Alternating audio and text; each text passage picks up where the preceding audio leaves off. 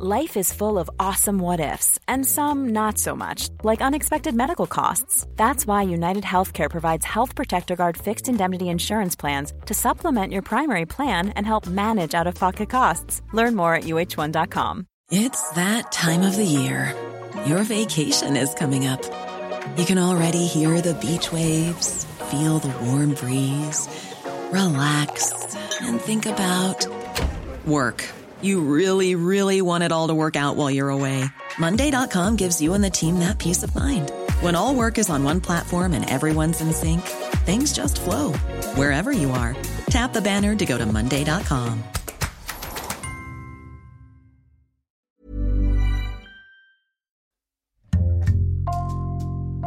Bonjour, c'est Jules Lavie pour Code Source, le podcast d'actualité du Parisien.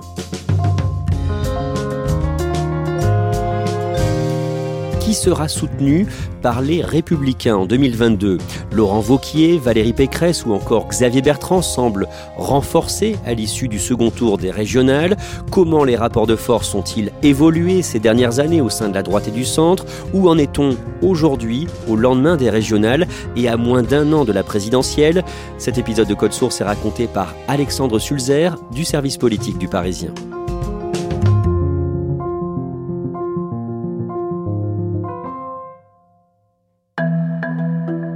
Le soir du second tour des élections régionales le dimanche 27 juin. Après leur réélection, Xavier Bertrand, Laurent Vauquier et Valérie Pécresse se montrent présidentiables dans leur discours. Ce résultat me donne la force d'aller à la rencontre de tous les Français. J'ai été et je serai la présidente de tous les franciliens. Ce soir, une équipe de France, de la droite et du centre a émergé dans les régions. Nous avons une grande responsabilité et j'y prendrai toute ma part. Les Français attendent cela. Ils attendent du courage. Ils attendent le chemin du bon sens et ils attendent la reconstruction pour notre pays. Tout est là. Merci à tous. Alexandre Sulzer, vous couvrez la droite pour le Parisien. On va voir ensemble comment on en est arrivé là et comment se porte la droite à moins d'un an de la présidentielle 2022. On a choisi de commencer cet épisode avec la présidentielle précédente 2017 qui était souvent présentée comme imperdable pour François Fillon. La France sort de cinq ans de quinquennat de François Hollande un quinquennat que l'on sait euh, compliqué pour la gauche, et la droite se dit qu'elle va naturellement récupérer le pouvoir. Euh, l'alternance va fonctionner euh, de façon classique, et donc elle organise une primaire et se dit que le vainqueur de la primaire sera de façon certaine le futur président de la République. Et pas du tout on sait ce qu'il en est. François Fillon gagne effectivement euh, la primaire, mais ensuite c'est un échec complet hein, puisque la dynamique de campagne est largement cassée par les révélations du canard enchaîné sur l'emploi fictif de son épouse Pénélope Fillon. François Fillon face aux révélations du canard enchaîné, son épouse Pénélope a touché 500 000 euros en 14 ans comme collaboratrice parlementaire les sondages baissent et finalement François Fillon n'est pas qualifié au second tour. Xavier Bertrand, Laurent Vauquier et Valérie Pécresse, eux, avaient choisi de briguer des têtes de région au scrutin de 2015. Xavier Bertrand s'était vraiment posé la question d'aller ou pas à la présidentielle. Et finalement, il s'est rendu compte que l'heure n'était pas venue. Il a regardé qui était sur la ligne de départ. Il a vu qu'il y avait euh, Alain Juppé, à l'époque euh, largement favori, François Fillon et surtout Nicolas Sarkozy. Donc, il a préféré renoncer dans l'obstacle et se concentrer à la conquête de sa région, euh, dans les Hauts-de-France. Valérie Pécresse, elle avait déjà tenté la conquête de l'Île-de-France en 2010. Elle avait échoué face à Jean-Paul Huchon, socialiste. Elle a retenté donc en 2015 avec le succès, pour le coup, sur le fil que l'on connaît. Et enfin, Laurent Wauquiez, lui, conquiert sa région d'Auvergne-Rhône-Alpes, son fief, puisque lui est député euh, de Haute-Loire. Pour ce sujet, on va s'appuyer sur les archives du Parisien. Le 12 novembre 2017, le Parisien consacre son fait du jour, son dossier de une, à Laurent Vauquier, le président de la région Auvergne-Rhône-Alpes. Le titre Laurent Vauquier rêve déjà de l'Élysée. Emmanuel Macron est à l'Élysée. Pour la deuxième fois consécutive, la droite n'est pas à l'Élysée. Elle arrive même pas au second tour. C'est un, un raz-de-marée pour la droite qui sait plus où elle habite. Et Laurent Wauquiez pense que c'est son tour, que lui a quelque chose à bâtir, mais que la conquête du pouvoir se fait en prenant le parti il se lance donc à la conquête du parti. Première marche pour lui vers l'Élysée pour 2022. Avec un positionnement très droitier. Oui, alors l'analyse effectivement de Laurent Wauquiez, c'est que le phénomène Macron n'est pas un phénomène euh, provisoire. Il pense qu'Emmanuel Macron est là pour euh, durer, que les électeurs de centre-droite qui sont partis chez Emmanuel Macron le resteront. il pense en revanche qu'après l'échec de Marine Le Pen dans l'entre-deux tours, son débat catastrophique, il y a un électorat déçu qui est parti au Rassemblement national qu'il s'agit de récupérer. D'où son discours très droitier à destination de cet électorat-là. Le dimanche 10 décembre 2017, il est élu président des Républicains avec 75% des voix. Vous avez envoyé un message qui est un message sans ambiguïté. Oui, ce soir, nous pouvons dire la droite est de retour. Le lendemain soir, Laurent Vauquier fait son premier 20h sur TF1 en tant que président euh, des Républicains. Bonsoir Laurent Vauquier. Bonsoir. Merci à vous d'avoir accepté notre invitation. Au euh, même moment, Xavier Bertrand est sur France 2. Xavier Bertrand euh, sait très bien euh, où veut en venir l'envoquer. Il a bien compris que c'est une stratégie de conquête du pouvoir et lui a déjà évidemment également euh, l'Élysée en tête. Et donc il va sur un JT concurrent et il annonce. C'est une décision qui, qui n'est pas facile mais qui d'une certaine façon s'est imposée à moi. J'ai décidé de quitter définitivement les Républicains. N'est pas d'accord avec la ligne droitière incarnée par Laurent Wauquiez. Il lui reproche notamment de ne pas avoir pris position entre Emmanuel Macron et Marine Le Pen dans l'entre-deux tours de la présidentielle, alors que lui-même avait été élu, on le sait, dans les Hauts-de-France à la faveur d'un front républicain pour les élections européennes de 2019, Laurent Vauquier choisit un certain François-Xavier Bellamy pour mener la liste des Républicains, un philosophe et adjoint au maire de Versailles dans les Yvelines, un choix qui ne fait pas l'unanimité. Non, François-Xavier Bellamy est un esprit brillant, euh, agrégé, euh, diplômé de l'école normale supérieure. C'est un philosophe très conservateur sur les questions sociétales. Il a été très engagé notamment dans euh, le mouvement de la manif pour tous. Et pour l'envoquer, il s'agit de recréer, de ressouder une base à droite qui est encore une fois en lambeaux. Il se dit qu'il faut partir du socle le plus droitier pour pouvoir reconstruire la famille politique. C'est une stratégie euh, qui vaut ce qu'elle vaut, mais qui en tout cas ne fait pas du tout l'unanimité puisque la plupart des cadres euh, et certains militants ne se reconnaissent pas dans cette ligne et ne se privent pas de le dire. Et au soir des élections européennes, le dimanche 26 mai, LR fait un très mauvais score c'est la douche froide pour les républicains. La stratégie de Laurent Wauquiez est un échec complet, puisqu'effectivement les républicains se retrouvent à 8%.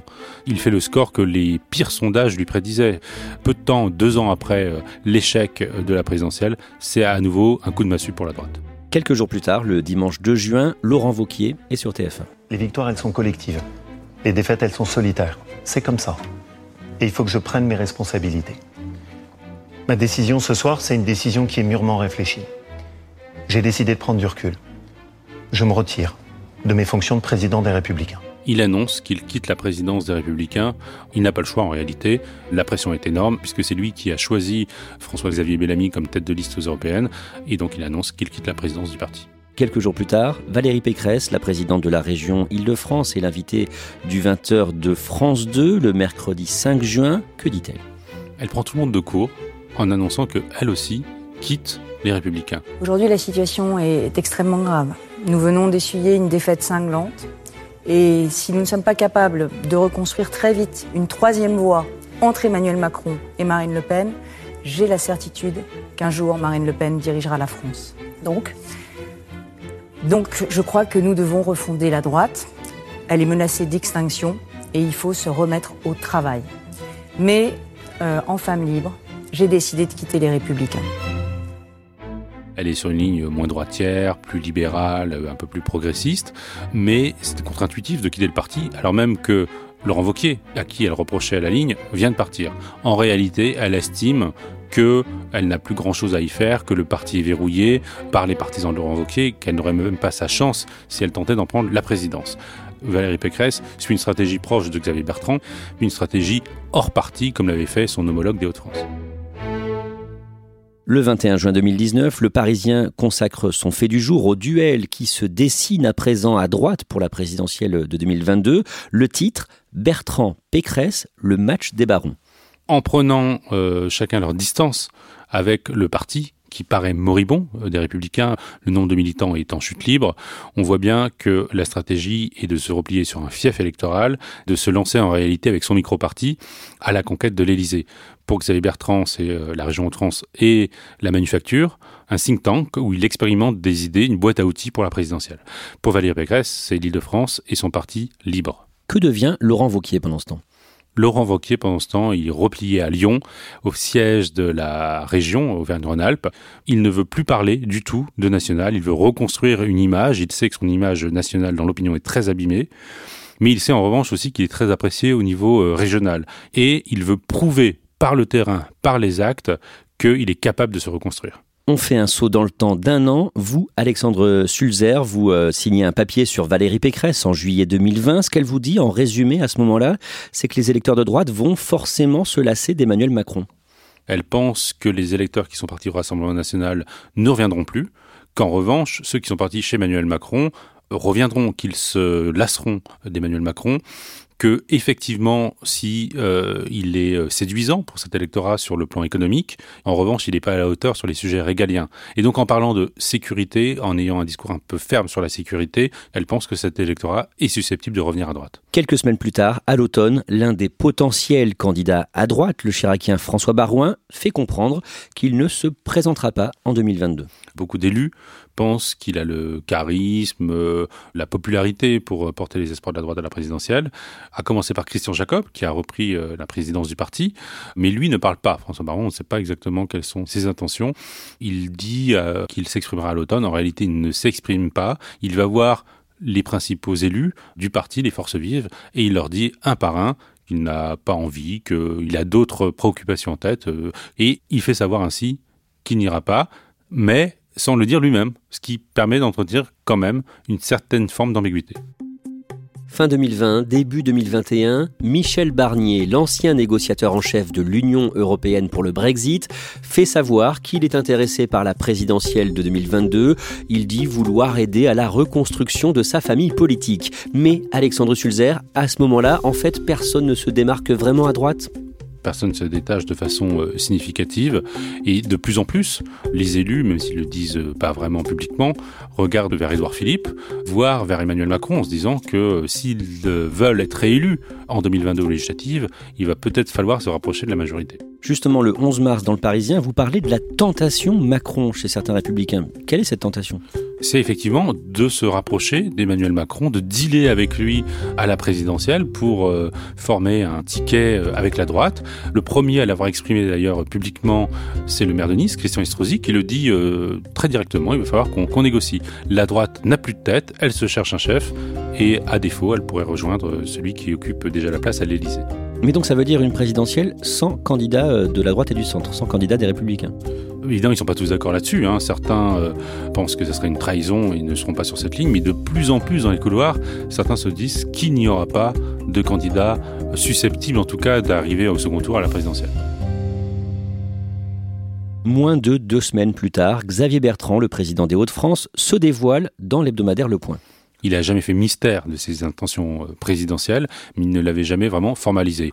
En formalisant sa candidature, en l'officialisant, il pense qu'il va pouvoir prendre ses potentiels adversaires de court et prendre le leadership. Mais Xavier Bertrand annonce qu'il se présentera en dehors du parti.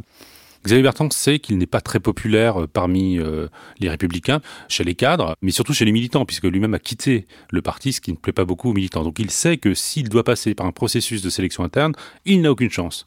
Donc d'emblée, il dit ma primaire, moi, ce sera les élections régionales. C'est qui tout double? Si je gagne à nouveau la région, ce sera moi le candidat de la droite à la présidentielle, et si je perds, j'abandonne la vie politique. À ce moment-là, comment le parti, les Républicains, est censé désigner son candidat? Il est gravé dans le marbre des statuts des républicains qu'il y aura bien une primaire. Sauf que beaucoup reprochent à ce système d'avoir créé des divisions artificielles au sein du parti, d'avoir planté euh, la candidature de François Fillon en exacerbant les rivalités entre les uns et les autres, d'avoir provoqué une guerre des chefs.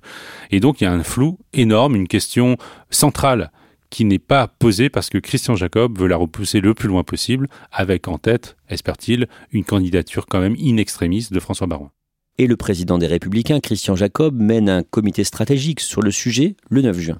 La pression est très forte hein, sur Christian Jacob pour euh, mettre cette euh, question au débat. Et donc le 9 juin, il convoque ce comité stratégique pour prendre une position assez alambiquée que pas grand monde ne comprend. Il euh, dit en clair, si à l'automne on a un candidat naturel, on se rangera tous derrière ce candidat naturel. Et si on n'a pas de candidat naturel, on va euh, élaborer une méthode de départage. On a l'été pour euh, plancher dessus et élaborer une méthode de départage un peu nouvelle, qui soit pas une primaire ouverte. Et lui-même ne cache pas qu'il préférait que cette euh, élection n'ait pas lieu. Le problème, évidemment, c'est qu'on ne sait pas exactement comment le candidat naturel en question pourrait être défini puisque ça supposerait que tout le monde se range derrière lui, ce qui est fort improbable étant donné la propension de la droite à se diviser. Le 10 juin, Alexandre Sulzer, vous signez un article dans le Parisien sur la stratégie de certains membres du parti LR qui miseraient sur le polémiste Éric Zemmour pour 2022 le député du Vaucluse, Julien Aubert, dans une interview à l'Express, dit qu'il souhaiterait qu'Éric Zemmour se présente à la primaire de la droite, si primaire il y a. Il est rejoint d'ailleurs sur cette position par le sénateur de Lyon, Étienne Blanc, un proche de Laurent Wauquiez. C'est assez surprenant évidemment, puisqu'on imagine Éric Zemmour plutôt comme un rival de Marine Le Pen ou du Rassemblement national. Mais en réalité, ces élus constatent que euh, chez une frange la plus radicale, la plus droitière du parti, Éric Zemmour a énormément la cote, que les rumeurs sur une potentielle candidature résonnent hein, chez certains militants LR qui, à défaut d'incarnation dans leur propre famille politique, se tournent vers le polémisme de CNews. Ce qui marque cette campagne à droite, c'est surtout la région PACA, en Provence-Alpes-Côte d'Azur. Le sortant républicain Renaud Muselier s'est entendu avec la majorité présidentielle pour ne pas avoir de candidat LREM face à lui, ce qui a profondément divisé les républicains. Alexandre Sulzer, à la veille du premier tour des régionales, quel est l'enjeu pour LR En fait, beaucoup ont très peur à droite de ces régionales parce qu'ils pensent que ce qui s'est passé en PACA va se reproduire dans d'autres régions. Ils pensent que dans plusieurs régions, la droite va être tentée de s'allier avec la République en marche dans l'entre-deux tours, soit euh, pour euh, garder une région, soit pour en prendre une à la gauche éventuellement. Et si ce scénario se profilait, le parti comme en PACA, se diviserait entre ceux qui seraient euh, d'accord pour cette coalition de circonstances et ceux qui seraient catégoriquement opposés, parce que je rappelle que les républicains sont censés être un parti d'opposition à la majorité.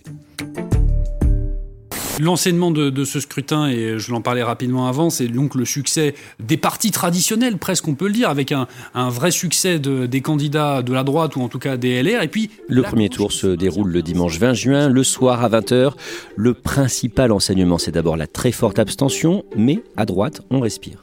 C'est d'une divine surprise, hein, vraiment, pour la droite qui pensait qu'ils allaient devoir s'arracher les cheveux dans l'entre-deux tours, que le parti allait imploser. Et finalement, l'abstention est colossale, historique. Les sortants sont euh, en très bonne position dans la plupart des régions, que ce soit de gauche comme de droite, mais ça profite évidemment aux sept présidents de région euh, issus de la droite et du centre.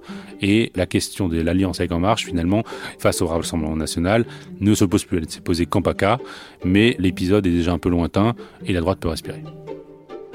Une semaine plus tard, le dimanche 27 juin, l'abstention est encore très forte. Tous les présidents de région sont réélus en métropole. À droite, Xavier Bertrand est le premier à prendre la parole. Il a rassemblé un peu plus de 52% des suffrages. L'histoire retiendra que par deux fois, ici, sur la terre des Hauts-de-France, le Front National a été arrêté. Il se félicite d'avoir fait reculer le Front National, c'est comme ça qu'il continue de l'appeler, dans sa propre région. Pour la seconde fois, puisque la première fois, il avait déjà battu Marine Le Pen euh, à la faveur d'un duel. Cette fois-ci, c'est euh, dans une configuration plus compliquée et pourtant, il améliore son score. Et ça lui permet évidemment de s'afficher devant tous les Français comme le meilleur rempart, selon lui, à Marine Le Pen. Évidemment, c'est pas anodin, puisqu'on voit déjà quelle est sa stratégie pour la présidentielle. D'ici, de cette région où l'on sait le prix de l'effort et du travail, c'est à vous, vous les silencieux, les invisibles, les oubliés, que je m'adresse aussi. Dans le ton, il est plus solennel. Le ton est très solennel car il veut que ce soit un moment grave et il constate quand même que l'abstention est très forte et donc il se rend compte qu'il y a tout un peuple de droite ou d'abstentionnistes qui ne va plus aux urnes et auquel il entend également s'adresser. Laurent Vauquier est réélu à la tête de la région Auvergne-Rhône-Alpes avec 55% des voix et un quart d'heure après Xavier Bertrand, lui aussi s'exprime comme un candidat potentiel à la présidentielle. Laurent Vauquier est réélu triomphalement avec un score encore plus élevé que Xavier Bertrand. Il a donc réussi son pari. En plus, c'est les départementales, tous les départements de sa région basculent à droite, donc il a une légitimité très forte. Et lui dit, regardez, ma ligne droitière, mes convictions m'ont fait gagner sans avoir à me présenter constamment comme un rempart face au Rassemblement national. Je crois à l'importance des caps clairs. Le travail plutôt classiste à la promotion du mérite plutôt que le nivellement vers le bas, l'importance de la fermeté plutôt que le laxisme, la défense de notre mode de vie plutôt que le communautarisme. Je gagne sur mes valeurs, sur une ligne claire. On voit bien que là aussi, c'est une stratégie comme celle de Nicolas Sarkozy en 2007 qu'il entend suivre. Valérie Pécresse est reconduite en Ile-de-France avec 46% des voix. Elle prend la parole un peu plus tard pendant cette soirée électorale.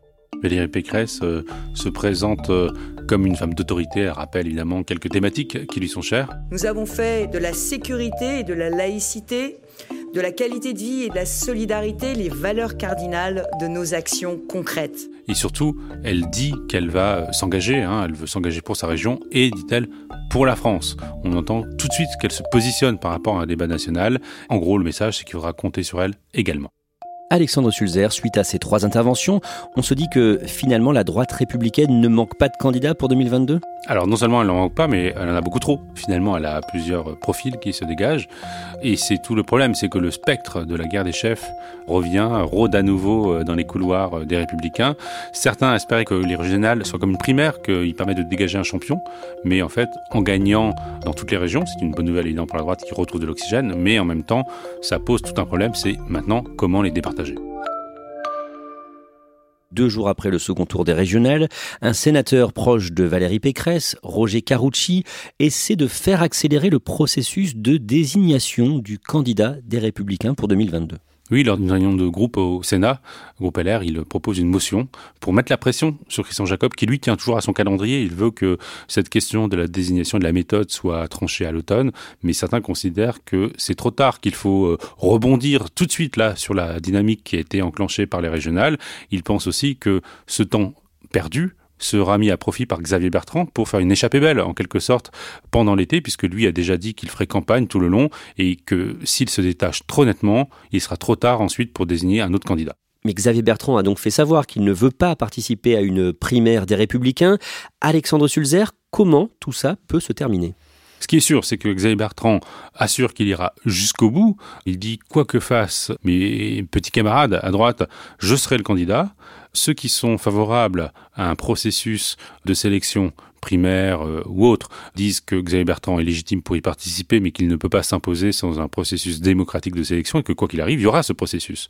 Donc maintenant, est-ce que euh, chacun des camps ira jusqu'au bout Nul ne le sait. Le risque, évidemment, c'est que la droite ait deux candidats. Un luxe qu'elle ne peut évidemment pas se permettre parce que là, c'est un aller simple pour l'échec. Merci à Alexandre Sulzer.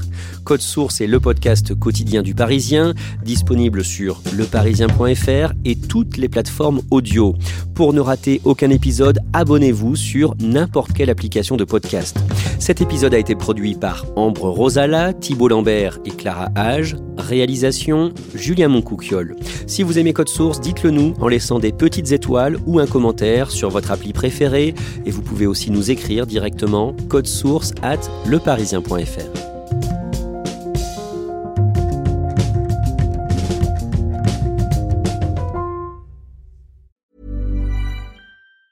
Hi, I'm Daniel, founder of Pretty Litter. Did you know cats tend to hide symptoms of sickness and pain? I learned this the hard way after losing my cat, Gingy. So I created Pretty Litter, a health monitoring litter that helps detect early signs of illness by changing colors, saving you money and potentially your cat's life. Pretty Litter is veterinarian developed, and it's the easiest way to keep tabs on your fur baby's health right at home. Go to prettylitter.com and use code ACAST for 20% off your first order and a free cat toy. Terms and conditions apply. See site for details. Planning for your next trip? Elevate your travel style with Quince. Quince has all the jet setting essentials you'll want for your next getaway, like European linen, premium luggage options, buttery soft Italian leather bags, and so much more. And is all priced at 50 to 80% less than similar brands. Plus, Quince only works with factories that use safe and ethical manufacturing practices. Pack your bags with high-quality essentials you'll be wearing for vacations to come with Quince. Go to quince.com slash pack for free shipping and 365-day returns.